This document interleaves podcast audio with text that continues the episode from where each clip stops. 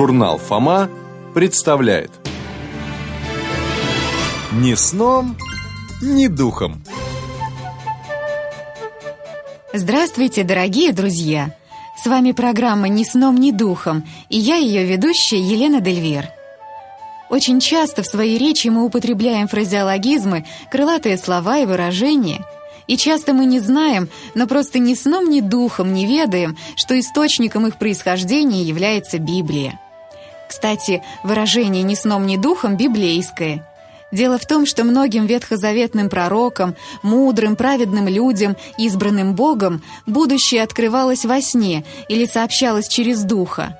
Вот, например, праотцу Аврааму и патриарху Иакову будущее их потомства открывается именно во сне – было слово Господа к Аврааму в видении ночью, и сказано «Не бойся, Авраам, я твой щит, награда твоя будет весьма велика».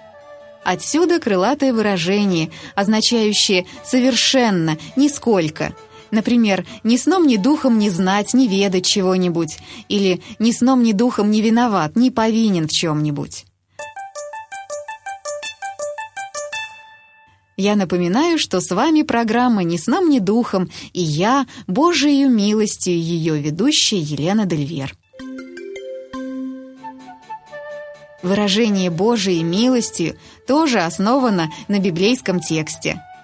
Первое послание апостола Павла к Коринфянам гласит так «Я, по данной мне от Бога благодати, как мудрый строитель, положил основание, а другой строит на нем».